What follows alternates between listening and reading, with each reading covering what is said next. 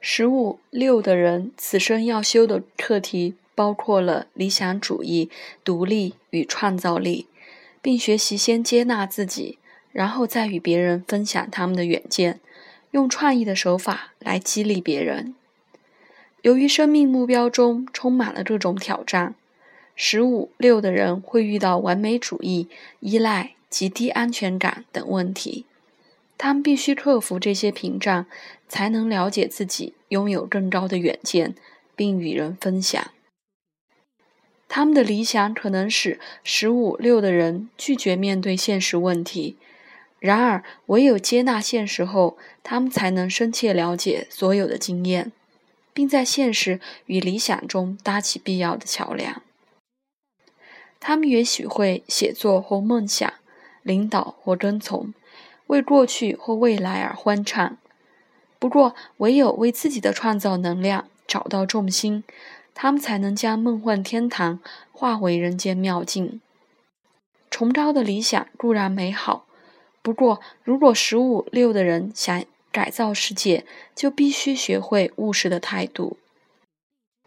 出生数字十五六的人不需要去寻觅自由或高远的理想。因为他们会创造这些东西，他们擅长组织、革新，且极富远见。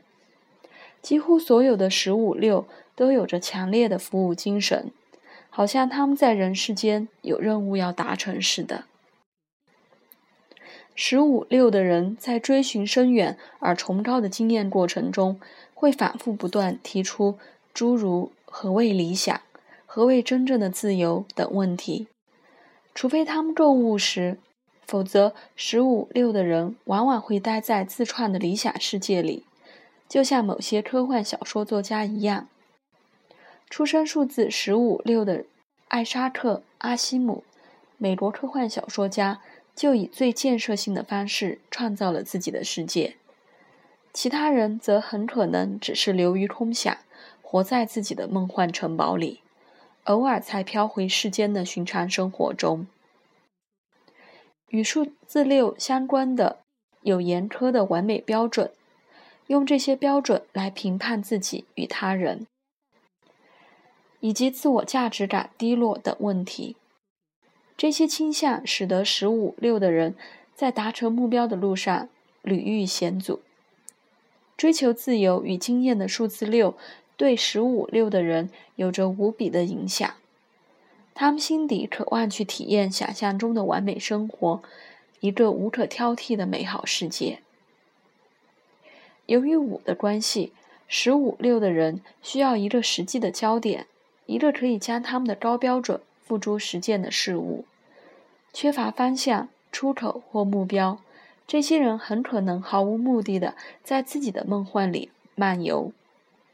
有了明确的方向，他们便能开启通往未来的大门，发挥人类最高的潜能，就像作家艾沙克·阿西姆和朱利斯·维尼（法国小说家）一样。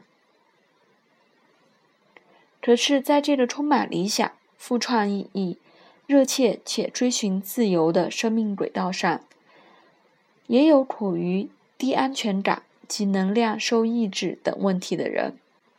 这类的十五六常觉得漫无目标、没有方向，仿佛受到桎梏，经常感到失望，而采取逃避的态度。他们或者藏身于《理想国》之类的书籍里，或借迷幻药来自毁。因为数字五的关系，他们绝对需要培养纪律。因为十五六的人拥有数字一丰富的创造能量，能将理想与远见化为实际。对出生数字也是十五六的哥伦布来说，他的梦想是海洋彼端陌生国度里的新大陆。对其他像圣女贞德这样的十五六来说，他的梦想是成为上帝的和平武士。十五六的人结合创造力、自由、正义的能等能量，他们渴望完美，也形成本世界最杰出崇高的。生命轨道。